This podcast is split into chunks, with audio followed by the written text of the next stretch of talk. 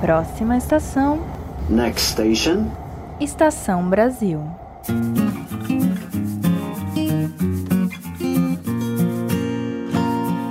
Olá, ouvintes! Vocês desembarcaram no Estação Brasil, o podcast de história do Brasil do Leitura Obriga História. Meu nome é Ricardo Duve, eu sou apresentador desse podcast. Como vão vocês? Hoje nós temos um convidado muito especial aqui no podcast para tratar sobre um tema que alguns de vocês pediu para nós no Instagram. Eu fiz uma enquete perguntando: ah, que temas vocês gostariam de ver no Estação Brasil? E algumas pessoas sugeriram: ah, por que não Guerra Fria? Por que não Guerra Fria? E quando eu vi isso, na hora eu pensei numa pessoa que que não só sabia, eu tinha noção que daria muita conta, né, de tratar sobre esse tema, mas que é um professor que eu respeito, admiro muito e considero um querido amigo também. Professor Sidney Munhoz está aqui com hoje para falar sobre Guerra Fria no Brasil, né? E eu vou passar a palavra para ele, para ele se apresentar para vocês. Professor Sidney, antes de mais nada, muito obrigado por estar aqui e, por favor, dê um olá para a audiência do Estação Brasil. Bom dia, boa tarde, boa noite, boa madrugada todos vocês que estão nos ouvir. Como eu não sei a que hora vocês vão me ouvir, eu estou aqui a desejar bom, tudo de bom para vocês e que a nossa conversa atenda às expectativas de vocês. Eu queria agradecer ao Ricardo pelas gentis palavras que ele disse e estou aqui à disposição para dialogar um pouco com vocês sobre o nosso tema. Eu sou Sidney Munhoz, professor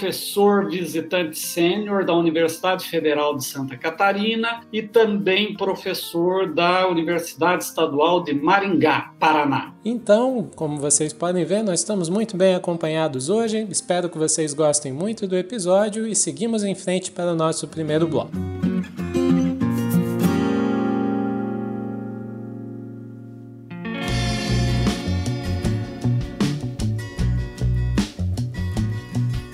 Primeiro ponto para a gente tratar a respeito da Guerra Fria no Brasil é justamente o que seria a Guerra Fria. Talvez muitos dos ouvintes possam ter uma ideia preconcebida ou talvez não tão bem definida do que é esse conflito da Guerra Fria, quando exatamente ele começou, quais são suas principais características e os impactos que teve no Brasil. Então, a minha primeira pergunta para o professor Sidney é: como foi o início da Guerra Fria e de que modo o governo Dutra aqui no Brasil Brasil, né, acabou se alinhando com os Estados Unidos. Bom, essas são duas longas histórias. Vamos começar pelo começo?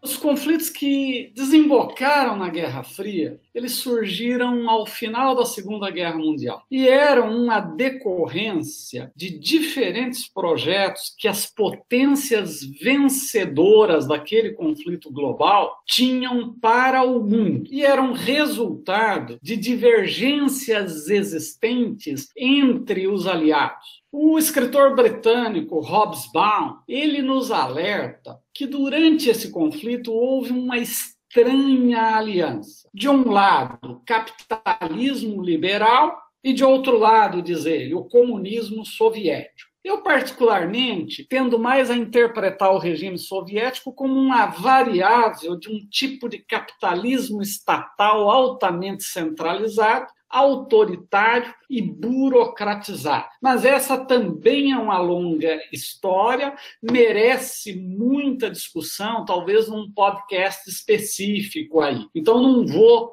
entrar nesse campo. Do meu ponto de vista, quando o presidente Franklin Roosevelt morreu em abril de 1944 e o seu vice Harry Truman tomou posse, ocorreu aí uma série de alterações relevantes na política externa dos Estados Unidos. De um lado, Truman estava bastante inseguro uma vez que Roosevelt havia comandado toda a aliança de guerra sem compartilhar nada dessas informações com o seu vice. Truman era provinciano e completamente ignorante sobre a política externa do governo que ele acabava de herdar.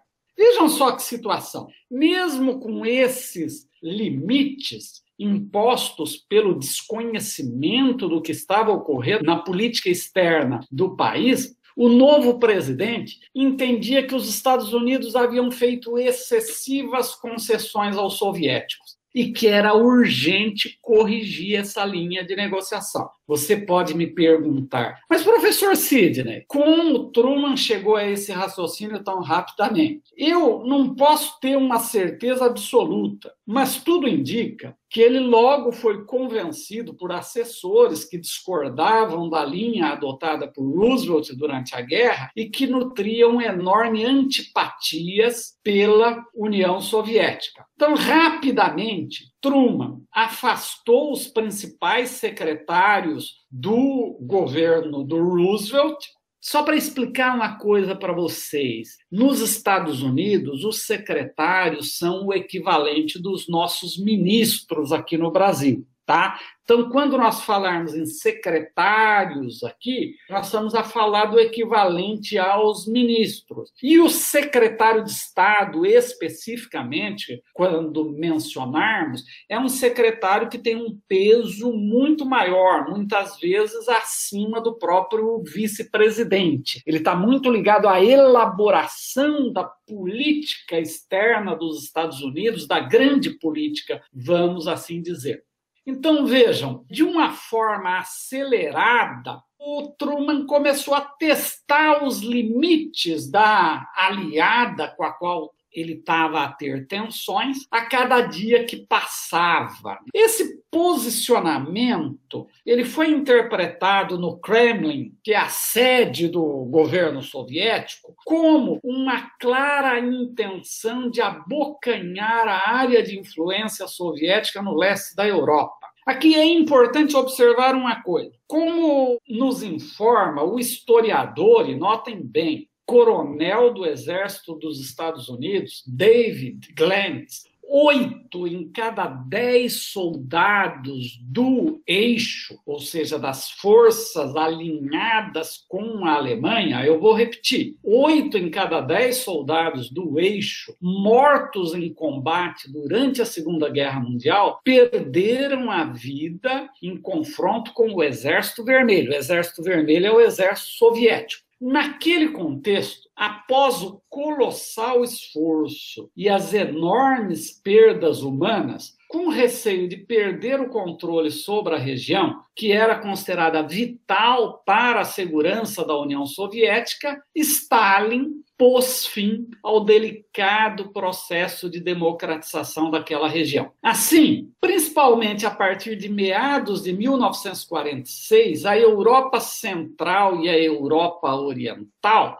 passaram a experimentar uma intensa repressão às oposições. O regime soviético que controlava a região limitou drasticamente a liberdade individual e esse processo culminou com o fim do pluripartidarismo, do regime de economia mista que vigorou lá entre meados de 44 e 46 e implicou a constituição de ditaduras denominadas como democracias populares. Ora, como iniciou a Guerra Fria. Alguns autores, e aqui não há unanimidade sobre essa questão, notem bem, não há unanimidade, então vamos trabalhar com as diferentes perspectivas aí. Alguns autores veem os bombardeios nucleares as cidades japonesas de Hiroshima e Nagasaki, ali no finzinho da Segunda Guerra Mundial, nos dias 6 e 9 de agosto de 1945, como o prenúncio ou mesmo o início de um novo conflito global. De fato, os bombardeios nucleares ao Japão tinham por objetivo, do meu ponto de vista, e isso dá debate, definir a guerra com o Japão antes da entrada da União Soviética na Guerra do Extremo Oriente, como era chamada essa guerra com o Japão, conforme havia sido acordado na Conferência de Alta. A Conferência de Alta foi a penúltima conferência que se teve ao final da Segunda Guerra Mundial para definir como é que ficaria o mundo após a guerra. A última foi a de Potsdam, mas o eixo do que ficou definido em Potsdam foi aprovado lá em Yalta. Essa conferência, ela ocorreu na segunda quinzena de fevereiro, pegando o inicinho de março de 1945. Desse modo, os Estados Unidos pensavam em evitar a divisão daquela região em áreas de influência com os soviéticos, conforme ocorreu na Europa Central e Oriental. Ou seja, o governo dos Estados Unidos, o governo do Truman, entendia que terminar logo essa guerra podia evitar ter que dividir essa área de influência. Além disso, também os bombardeios nucleares eram um claro recado ao regime de Stalin para moderar o seu apetite na Europa, uma vez que os soviéticos possuíam três vezes mais forças terrestres na região do que a soma dos outros aliados juntos. Eu acho que é importante destacar que isso é uma possível interpretação sobre esses eventos, mas que pode gerar debate.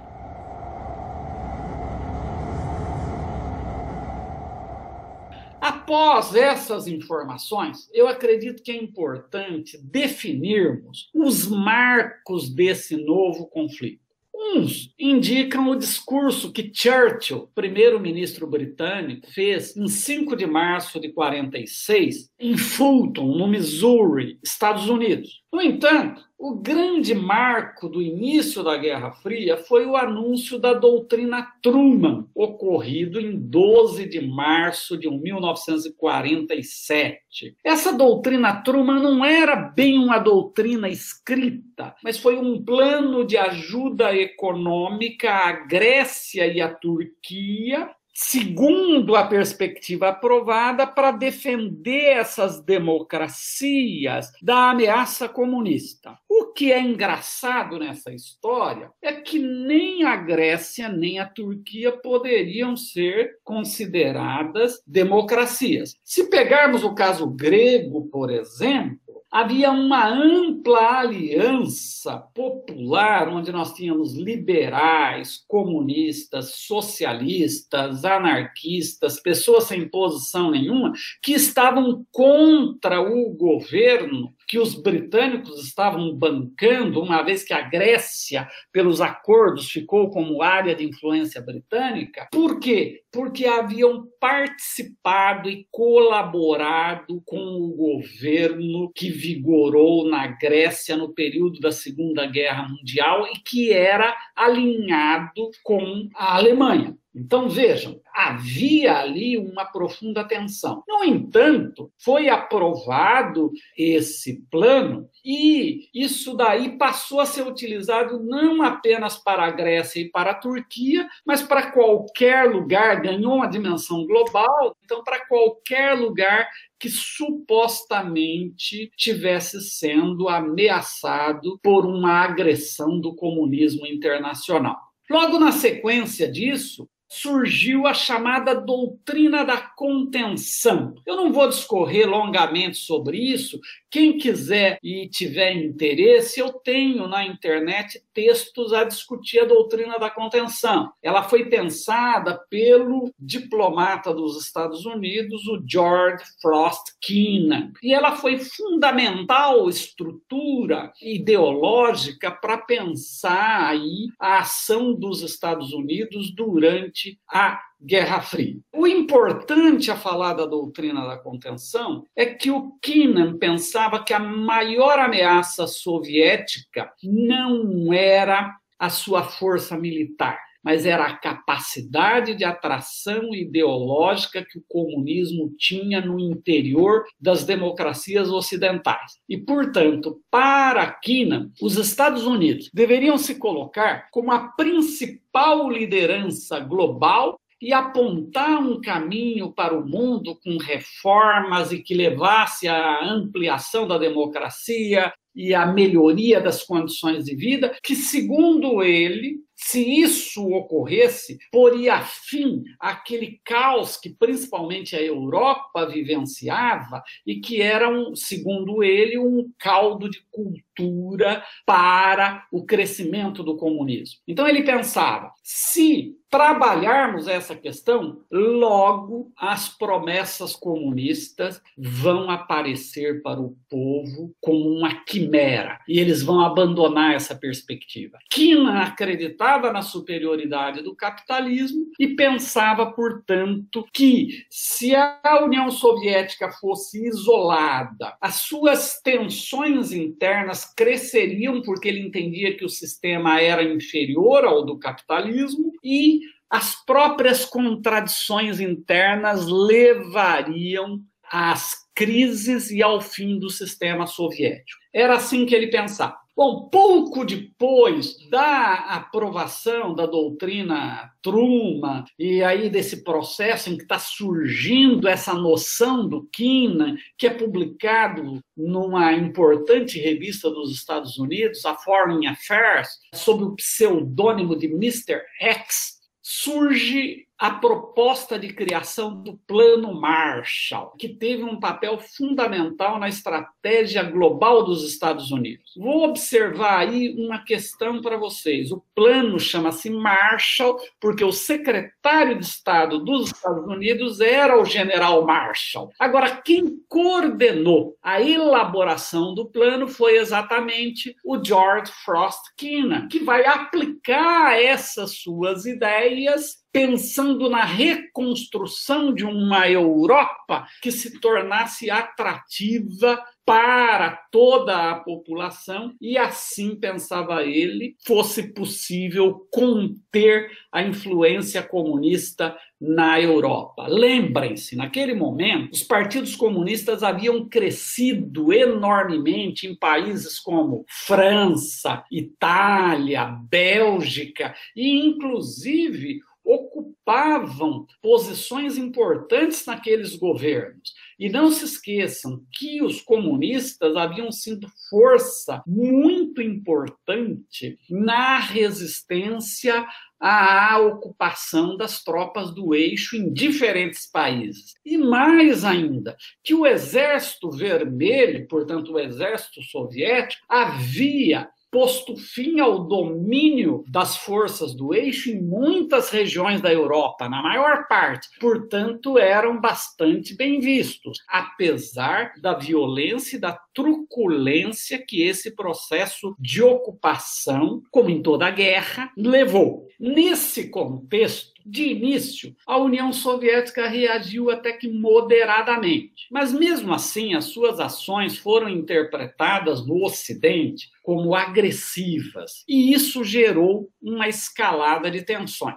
Assim teve início a Guerra Fria. Eu queria te deixar uma coisa clara para você que está aí a me ouvir, que ao interpretar esses eventos, eu não estou a fazer uma defesa do regime de Stalin, pelo qual eu nunca nutri simpatias, mas eu procurei reconstruir uma narrativa que expressasse aqueles eventos e procurei sair dos maniqueísmos da Guerra Fria. O regime imposto por Stalin na União Soviética era autoritário, cruel e não poupou vidas humanas, tanto para a sua consolidação quanto para enfrentar os ferozes inimigos liderados por Hitler, que pretendiam destruir a União Soviética. Ao mesmo tempo, foi efetivamente o Exército Vermelho quem de fato ganhou a guerra embora com um importante suporte dos Estados Unidos por meio do Land Lease, um sistema de empréstimos e arrendamentos que funcionou durante o conflito. Vou deixar claro, há controvérsia sobre o peso dessa ajuda dos Estados Unidos. Na literatura ocidental, se dá muito mais peso a essa ajuda. Na soviética, se tendeu a relativizar esse peso. Então, observem que há aí algum debate. Por falar em debate, existem diferentes correntes historiográficas, ou seja, correntes interpretativas do ponto de vista da história, que se debruçam sobre a Guerra Fria. Dentre essas correntes, eu queria destacar aqui algumas. A ortodoxia estadunidense, a ortodoxia soviética, o revisionismo, o pós-revisionismo e o corporatismo. Ó, seria muito longo e talvez cansativo eu falar sobre isso aqui para você. Então, vou te dar uma dica. Caso você tenha interesse em compreender melhor esse e outros tópicos relacionados à Guerra Fria, por favor, confira isso no meu livro, Guerra Fria, História e Historiografia, que sairá pela editora Apris entre o final deste mês de outubro e o início de novembro, aqui desse ano de 2020, ok? O livro estará disponível nas versões impressa e e-book. No que se refere ao Brasil, eu gostaria de situar primeiro o contexto latino-americano. Ao final da Segunda Guerra Mundial, a América Latina sofreu um rápido processo de transformação na configuração política da maioria dos seus governos. No Brasil, em outubro de 45, após uma década e meia no poder, Getúlio Vargas foi deposto, pasmem, pelos mesmos militares que haviam articulado o golpe de 1937 que instituiu a ditadura do Estado Novo. Como você poderá observar, na história do Brasil República, a caserna sempre esteve de plantão para assumir o poder em diferentes ocasiões e ensaiou, realizou o seu intento por diversas vezes. Após a transição proveniente do golpe palaciano, o general Eurico Gaspar Dutra foi sufragado por meio do mais amplo processo eleitoral que o Brasil já havia experimentado, tendo participado daquele pleito cerca de quatro vezes, observem bem, quatro vezes mais eleitores do que na eleição presidencial precedente. É importante observar que durante a ditadura varguista, o Brasil havia se modernizado, urbanizado e experimentado um grande crescimento populacional. Mas tem um outro detalhe muito importante. O que? O eleitorado havia crescido consideravelmente com a conquista do direito ao voto feminino, que ocorreu em 1932, após muita mobilização popular. Portanto, é importante observar que esse voto feminino foi aprovado em 32, mas nós não tivemos mais eleição presidencial após esse período. Portanto, isso vai mudar enormemente esse colégio eleitoral popular no Brasil. Então, essa eleição que levou Dutra ao poder foi efetivamente uma eleição bastante ampla. Claro, ainda havia uma série de restrições ao voto no país naquela época. Mas eu não vou entrar nesses detalhes, porque não é aqui o nosso objeto, e senão esse podcast não vai ter fim.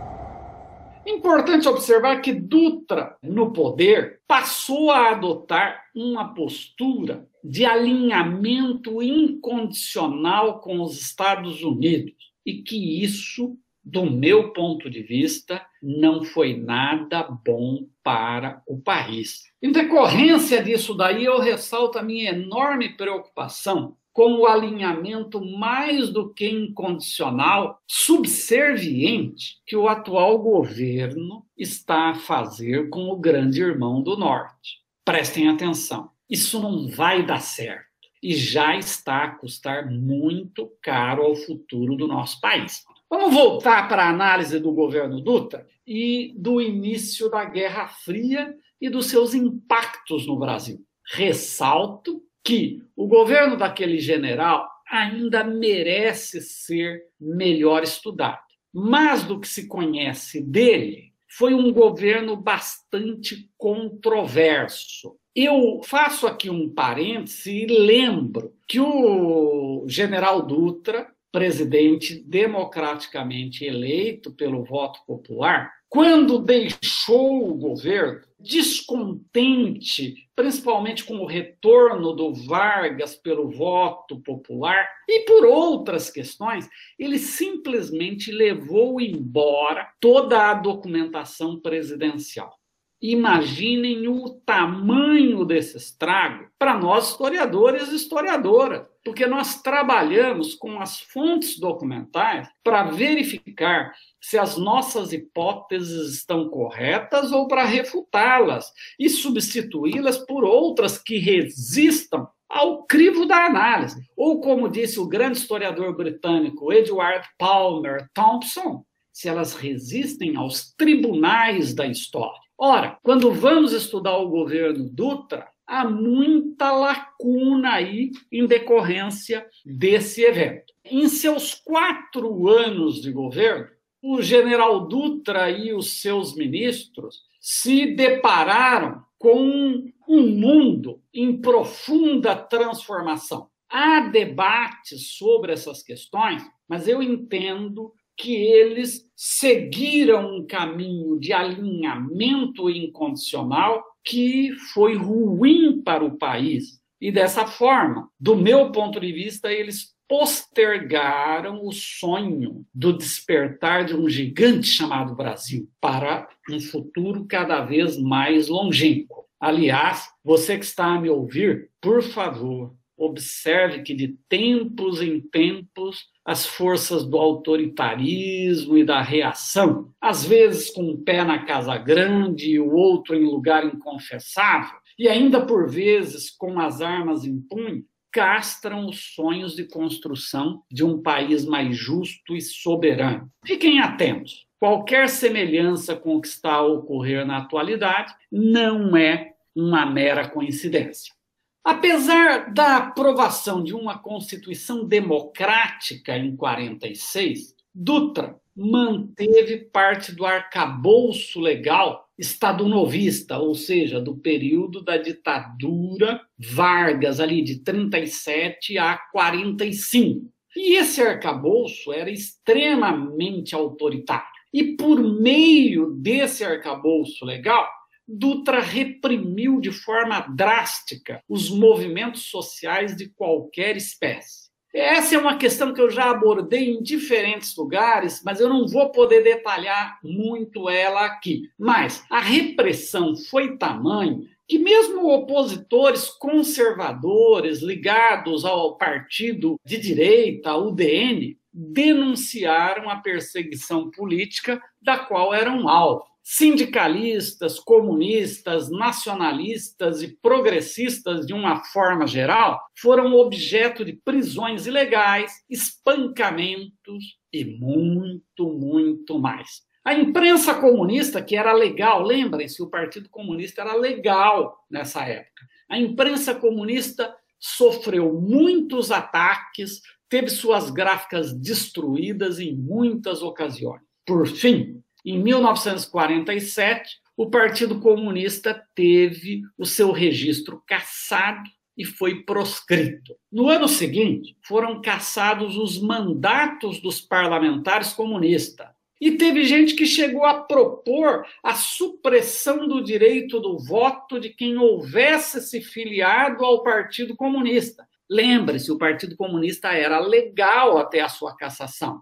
Mas tinha gente que queria caçar o direito daquele cidadão, daquela cidadã que houvesse sido filiada ao Partido Comunista. No entanto, a proposta era escandalosamente inconstitucional e foi posta de lado. O processo ocorrido no Brasil não foi um caso isolado. Na América Latina, da mesma forma que entre aproximadamente 44 e 46, os Estados Unidos apoiaram e estimularam a democratização, após esse período, por causa da Guerra Fria, eles passaram a dar suporte à conquista do poder para diversos grupos antidemocráticos. No contexto inicial da Guerra Fria, os Estados Unidos procuraram eliminar toda e qualquer influência comunista ou soviética na América Latina. E onde fosse possível, colocar comunistas na ilegalidade. Assim, queriam excluir a União Soviética de qualquer influência no chamado hemisfério ocidental. O Partido Comunista foi colocado na ilegalidade no Brasil em 7 de maio de 47, no Chile em abril e na Costa Rica em julho de 48. Os mandatos de parlamentares comunistas foram cassados no Chile em 47, como já indicamos no Brasil em janeiro de 48. Nesse ano, oito países já haviam postos comunistas na ilegalidade. Por volta de 56, em 14 dos 20 países da região, os comunistas haviam sido excluídos do processo eleitoral, afastados do serviço público. E a sua imprensa e propaganda ou haviam sido restringidas ou postas na ilegalidade.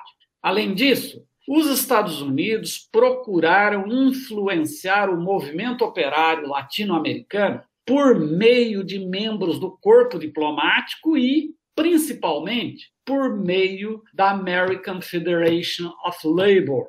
Olha, sobre esse tópico, quem tiver interesse, procurem os textos do professor Cliff Welsh. Ele aborda, ele trata muito bem essas questões aí.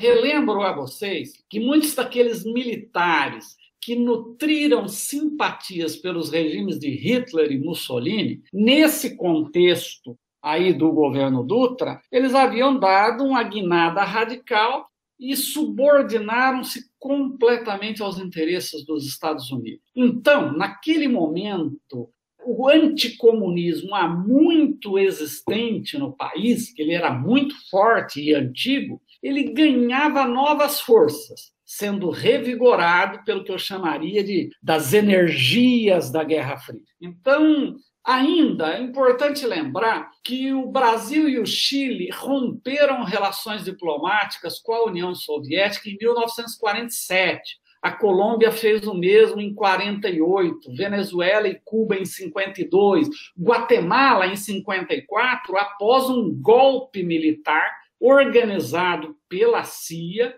que derrubou o governo do Arbenz, um governo democraticamente eleito. O governo do Arbenz era um governo reformista de caráter nacionalista e progressista e que, é claro, naquele contexto foi acusado de comunista para justificar essa interferência aí. Então, olha, pelo que nós já falamos aqui, é possível a gente verificar uma relação entre a repressão política ocorrida no Brasil aí durante esse período do governo Dutra e nos anos que vêm na sequência e as estratégias vinculadas à Guerra Fria desenvolvida pelos Estados Unidos e seus aliados. Agora, o que eu quero dizer para você é o seguinte: é importante observar que o alinhamento brasileiro e de outros países latino-americanos nem sempre se dava de maneira incondicional.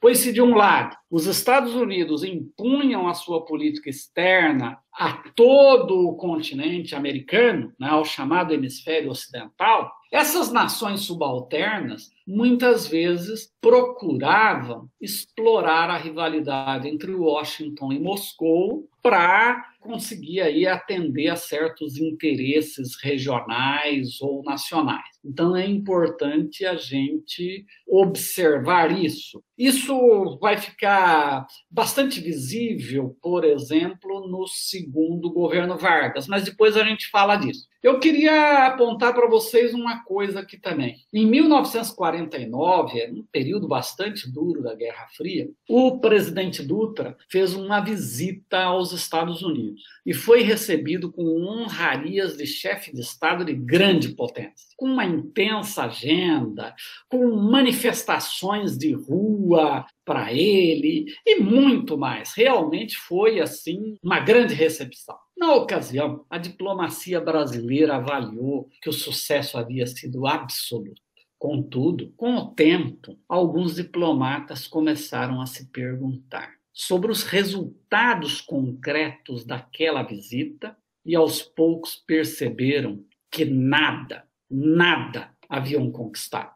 Truman e seus assessores haviam seduzido o governante brasileiro. Digamos, haviam adocicado a sua boca com festas, com honrarias, mas não atenderam a nada de importante que o governo brasileiro buscava. Enfim, Dutra e seus assessores foram engambelados. Na concepção do governo Truman e dos que o seguiram, o Brasil e o restante dos países da América Latina deveriam cumprir um destino de continuar a ofertar produtos primários e consumir mercadorias industrializadas dos Estados Unidos. Hoje, quando o polo dinâmico do capitalismo está a se mudar da América para a Ásia, alguém pode se perguntar se os Estados Unidos e o continente não teriam muito mais competitividade se houvessem trilhado juntos o caminho da industrialização e modernização.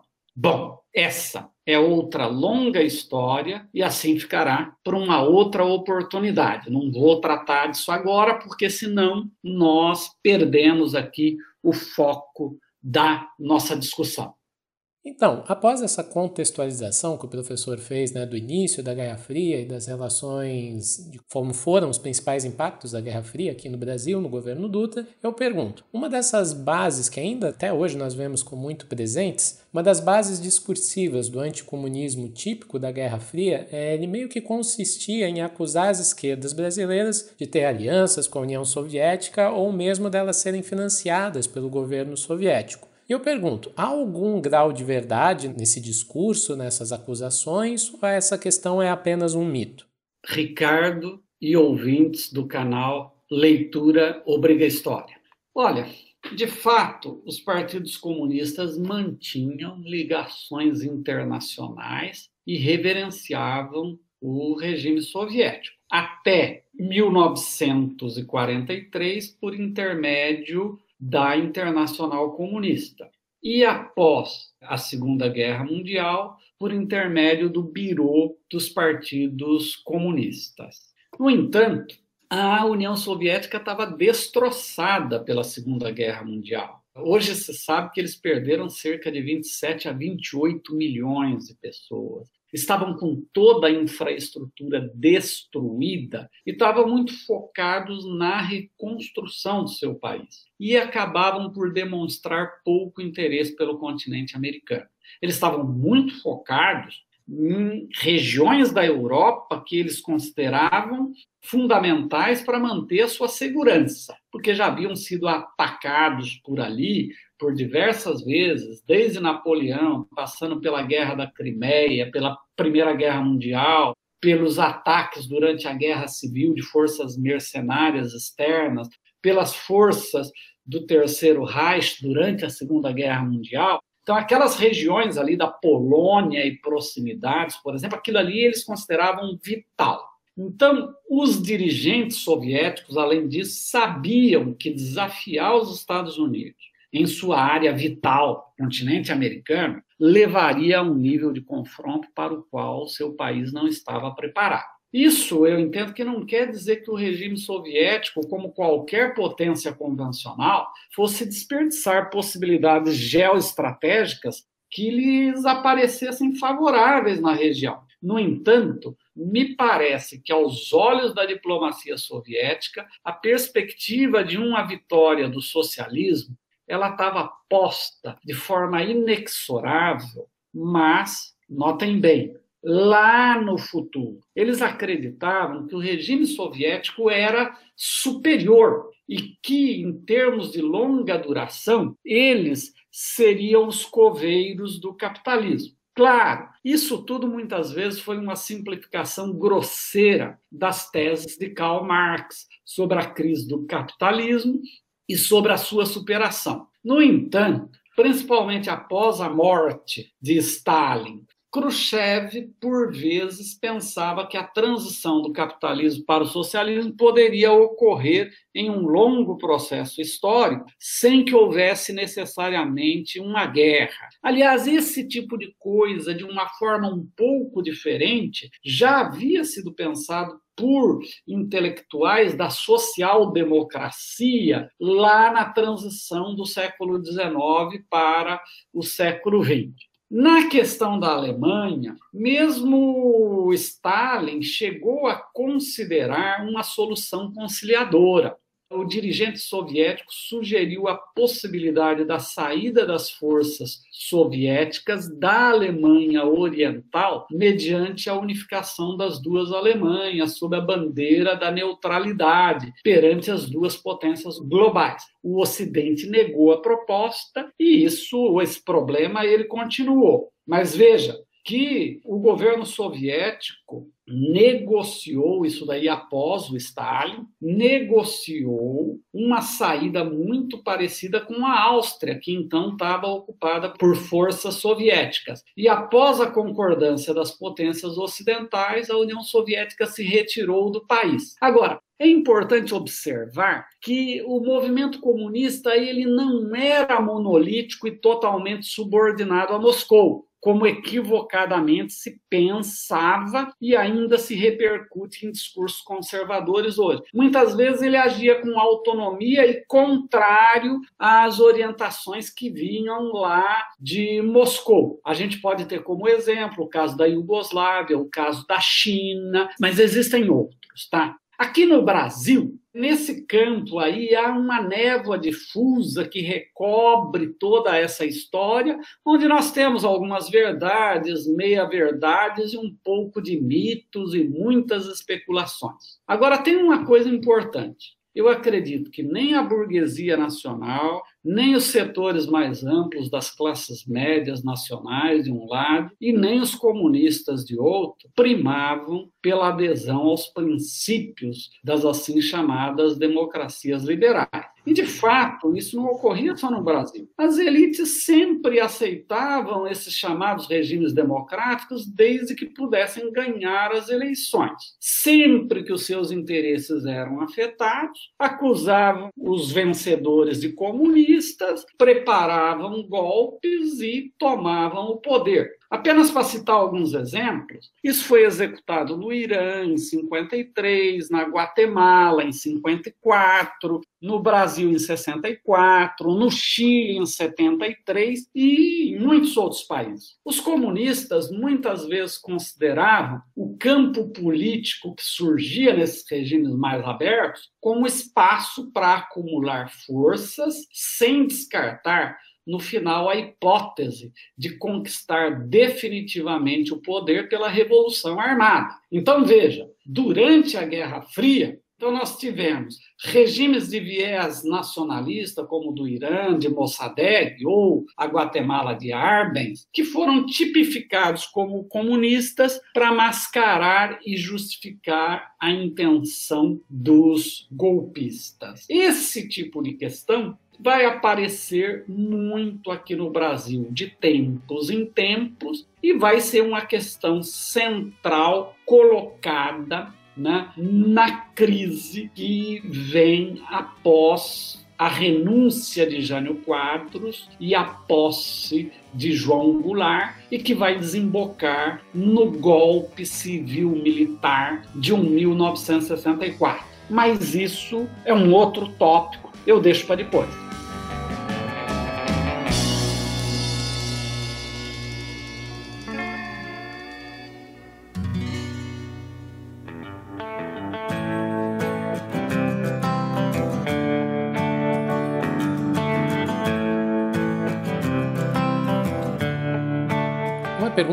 Muitos ouvintes devem ter alguma dúvida ou talvez nem conheçam muito a respeito desse programa que nós vamos falar, mas que eu acho muito interessante abordar, que ocorreu durante o período da Guerra Fria, é um dos programas políticos que os Estados Unidos desenvolveu para a América Latina nesse período foi a Aliança para o Progresso. E eu peço ao professor, você poderia falar um pouco sobre o que foi esse programa da Aliança para o Progresso e os seus impactos no Brasil?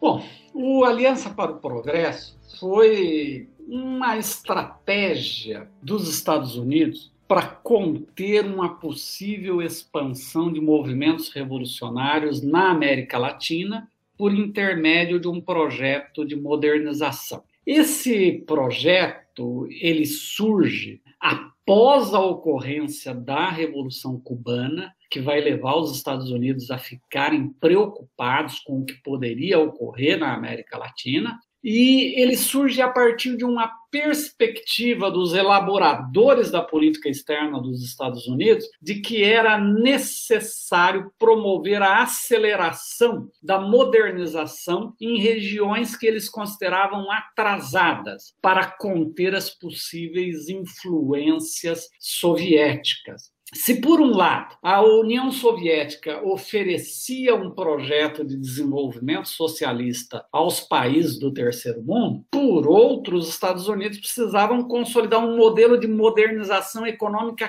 capitalista para poder conter possíveis ondas revolucionárias. Em especial, então, a Revolução Cubana de 1959 levou os dirigentes estadunidenses a focarem a sua atenção numa possibilidade de expansão revolucionária aqui na região. Naquele contexto, o presidente dos Estados Unidos, John F. Kennedy, ele escolheu especialistas da Universidade de Harvard e do Massachusetts Institute of Technology e formou uma força-tarefa com o objetivo de pensar um programa. Em 61 foi anunciada oficialmente a Aliança para o Progresso. O programa consistia da aplicação de cerca de 20 bilhões de dólares num prazo de 10 anos destinados à construção de hospitais, portos, estradas, moradias, usinas de energia e aí por diante. Em contrapartida, os governos dos países beneficiários teriam que promover reformas fiscais, redistribuição de terras e a extensão de direitos políticos. Entretanto, na essência, o Aliança para o Progresso não foi concebido apenas como um programa de ajuda externo. Os Estados Unidos tinham como objetivo reformar as estruturas políticas, econômicas e sociais da América Latina. Então, em síntese, o programa na América Latina tinha como objetivo impedir a emergência de uma nova Cuba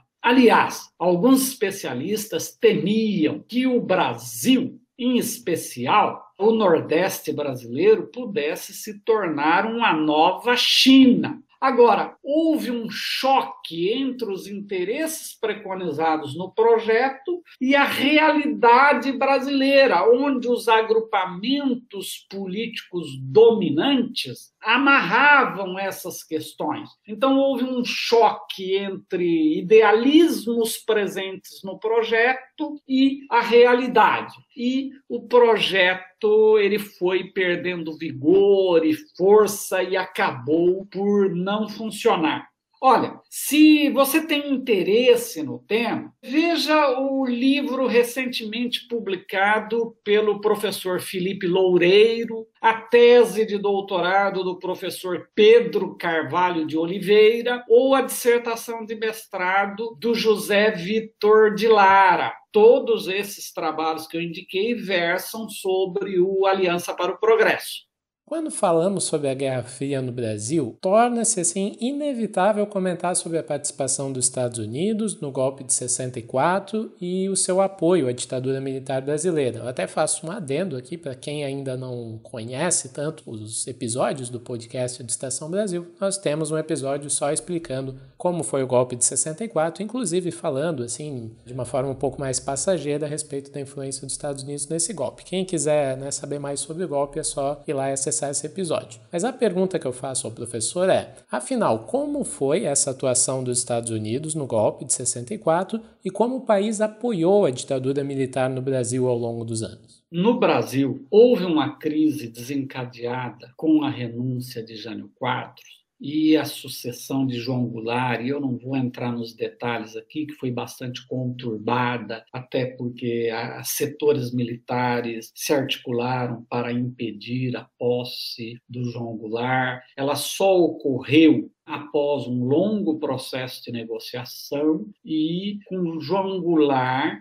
assumindo a frente de um governo de características parlamentaristas. Ele só conseguiu reverter essa situação por intermédio de um plebiscito e retomou posteriormente, então, os poderes presidenciais.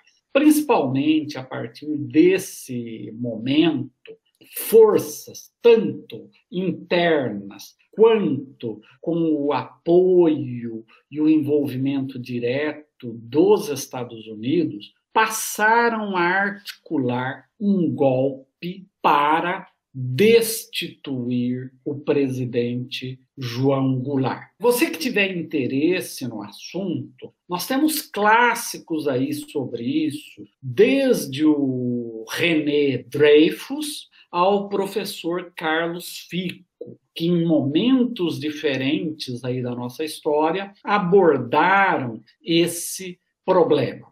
Ora, como é que foi preparado isso? Primeiro, setores do empresariado nacional, articulado com intelectuais, criaram aí instituições como o IPES e o IBAD e passaram a desenvolver com a fachada legal atividades que, lá no seu fim, tinham como fim preparar um golpe.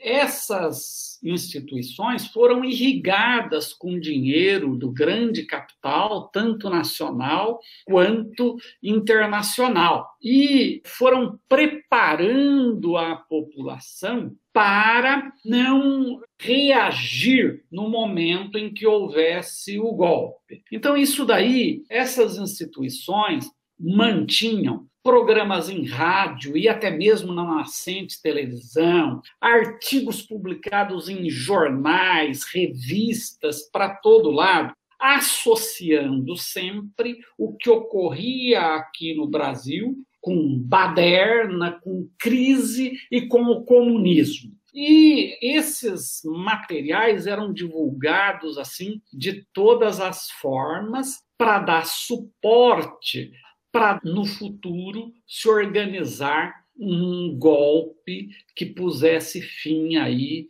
ao governo do João Goulart. Uma outra autora que aborda no detalhe essa ação é a jornalista Denise de Assis. Ela, inclusive, ela acessou toda essa documentação é, do IPES e mostra, inclusive, com notas e tudo, as empresas que financiaram, o que financiaram e aí por diante. Agora, além de tudo isso, foram produzidos também, com o envolvimento do Jean Manson, filmetes que eram passados nos cinemas antes de iniciar a passagem dos filmes principais. E isso tudo era absorvido pela população, sempre procurando estabelecer uma associação entre o que ocorria no Brasil e comunismo e entre comunismo e baderna, pobreza, desorganização e aí por diante.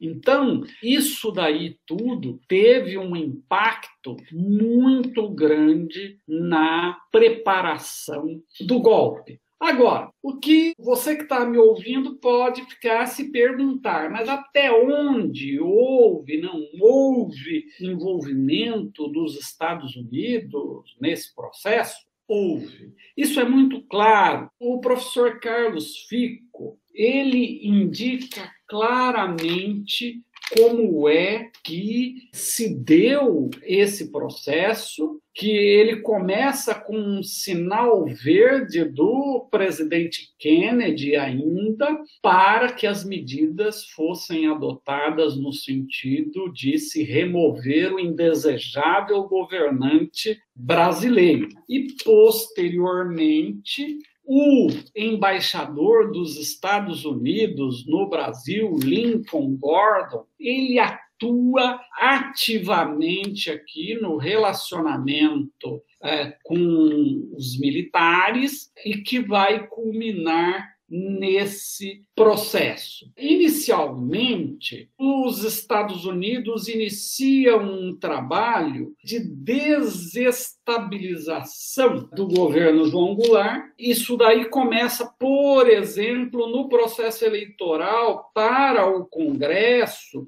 em 1962. E aqui por meios ilegais, os Estados Unidos irrigam as campanhas dos opositores do João Goulart. Há aí divergências quanto aos valores. O professor Carlos Fico, ele aponta para 5 milhões de dólares. A gente olhar isso daí pensar em 5 bilhões de dólares hoje pode não parecer muita coisa. No entanto, nós temos que pensar o que era isso daí lá naquele período. No entanto, um agente da CIA que saiu da organização, ele fala em cerca de 12 milhões de dólares. Esse agente é o Philip Age. Ele fala que cerca de 12 milhões de dólares teriam entrado no Brasil para dar suporte a esse processo eleitoral. De qualquer forma, seja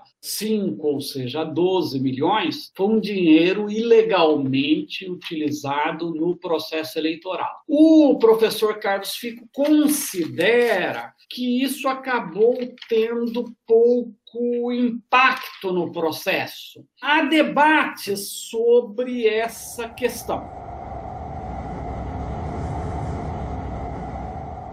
Na sequência, os Estados Unidos passam a trabalhar com um plano contingência do Brasil. E aí são os passos iniciais para o processo do golpe. A ideia era o quê? Que um governador de um grande estado, como muito bem aponta o professor Fico, declarasse um conflito com o Estado. E aí nós teríamos então o chamado estado de beligerância. Então, os Estados Unidos poderiam apoiar esse governador e, com isso, remover o governante indesejado. E isso aconteceu quando Magalhães Pinto, governador de Minas Gerais, autorizou o início do golpe. Naquele processo todo, se discutiu a questão de como os Estados Unidos poderiam participar disso. E muita gente se pergunta: isso de fato aconteceu? Não aconteceu?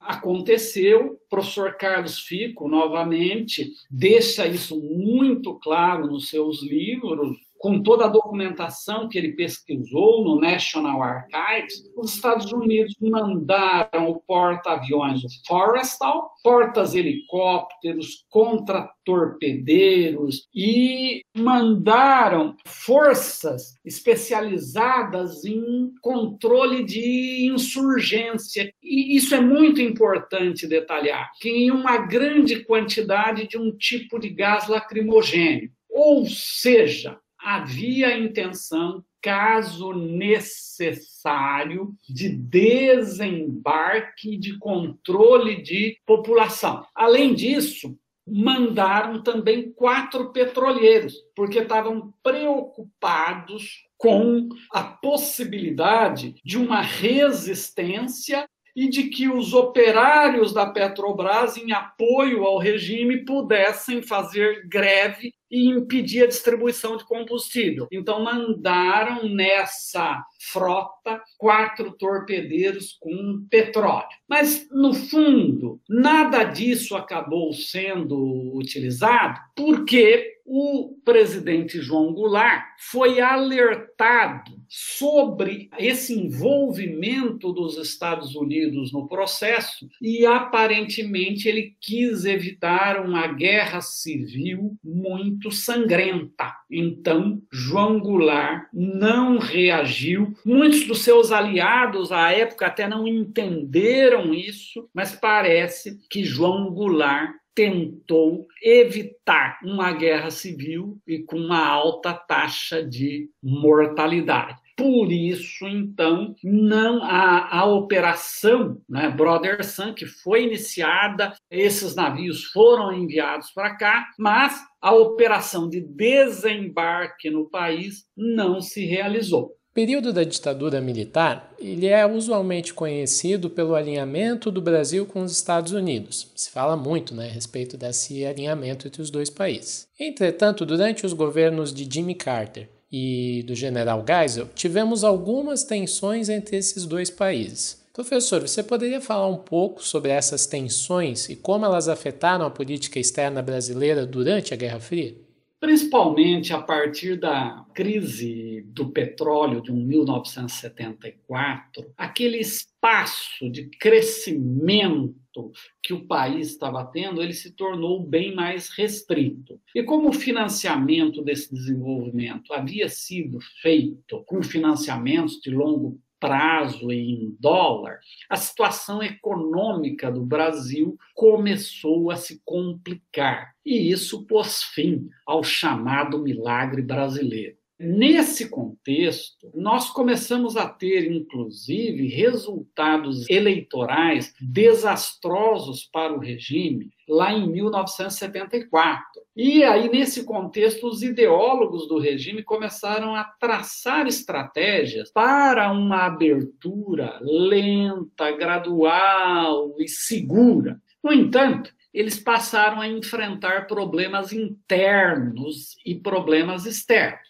De um lado, internamente, a chamada linha dura via essa abertura como uma traição aos ideais da revolução e passaram a adotar, inclusive, estratégias terroristas na semiclandestinidade. De outro lado, os movimentos sociais começaram a ganhar espaço social e dia a dia pressionavam nas ruas por mais democracia. O governo do Geisel discordava do caminho da direita e pressionava, mas ao mesmo tempo tolerava essas manifestações. Mas é sabido que o governo Geisel compactuou e autorizou, inclusive, o assassinato de inimigos do regime. Então, o governo reprimia os movimentos sociais, mas ao mesmo tempo Geisel reagia a truculências cometidas por uma direita, vamos dizer assim, burra, que fazia isso publicamente, etc. e tal, e isso criava problemas para o governo.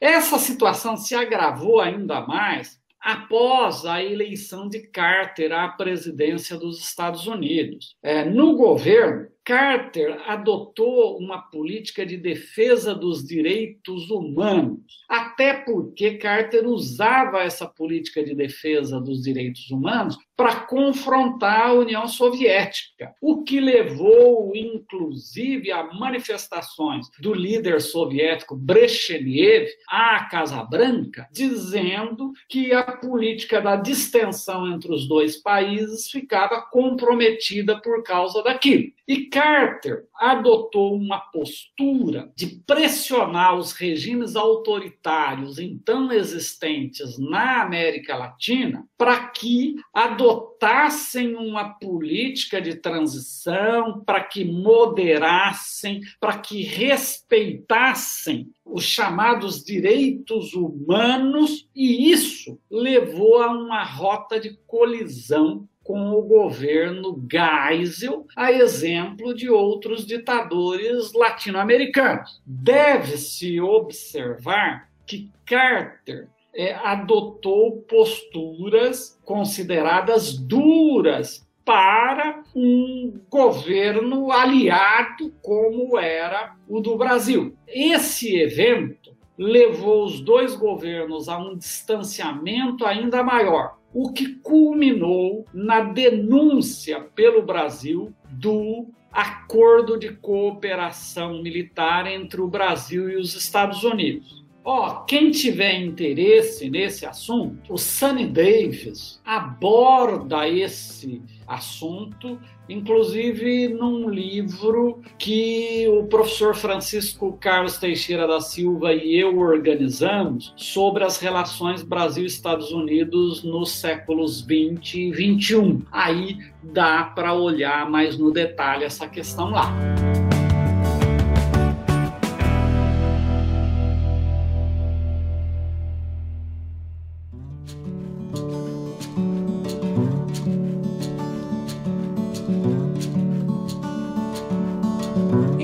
Ouvintes, chegamos no final de mais um episódio do Estação Brasil. Antes de mais nada, eu gostaria de agradecer muitíssimo o professor Sidney por ter estado aqui conosco, participado desse episódio. Como vocês puderam ver, o professor é um especialista no assunto, abordou com detalhes né, vários momentos muito importantes da Guerra Fria aqui no Brasil. Então, como vocês sabem, nós temos as nossas redes sociais no Twitter e no Instagram. Lá a gente costuma fazer recomendações de livros, entrar em contato com vocês. Mas aqui, no momento que o professor vai se despedir, da audiência, eu peço que o professor faça uma sugestão de, do livro. Inclusive, o professor tem um livro né, que está saindo a respeito do período da Guerra Fria, e como eu já fui aluno do professor, eu não só recomendo, considero obrigatório que vocês leiam o livro do professor Sidney. Então, eu vou dar um espaço aqui para ele fazer né, a sua despedida aqui do episódio e também indicar né, o seu livro que está para sair. Professor, muito obrigado, a palavra é sua. Eu que agradeço, Ricardo, e agradeço a vocês, ouvintes do canal Briga História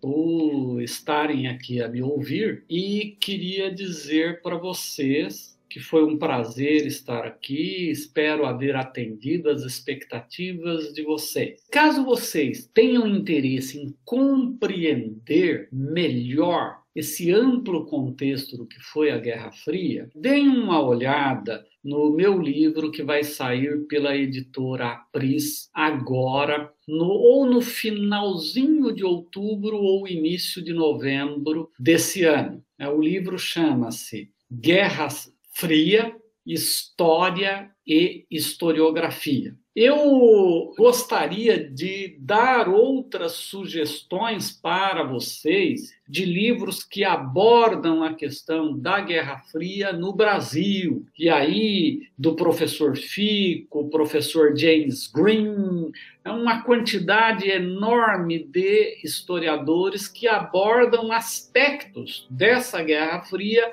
aqui no Brasil. Mas isso a gente posta então lá no Instagram, tá? Muito obrigado.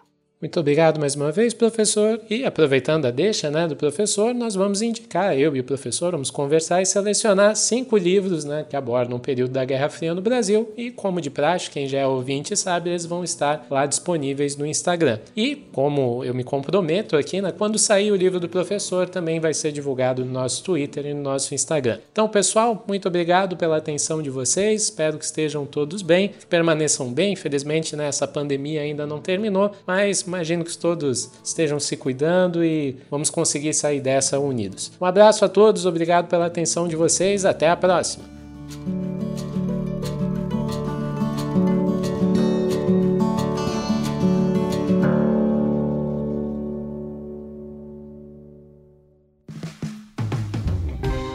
Este podcast foi financiado por nossos colaboradores no Apoia-se.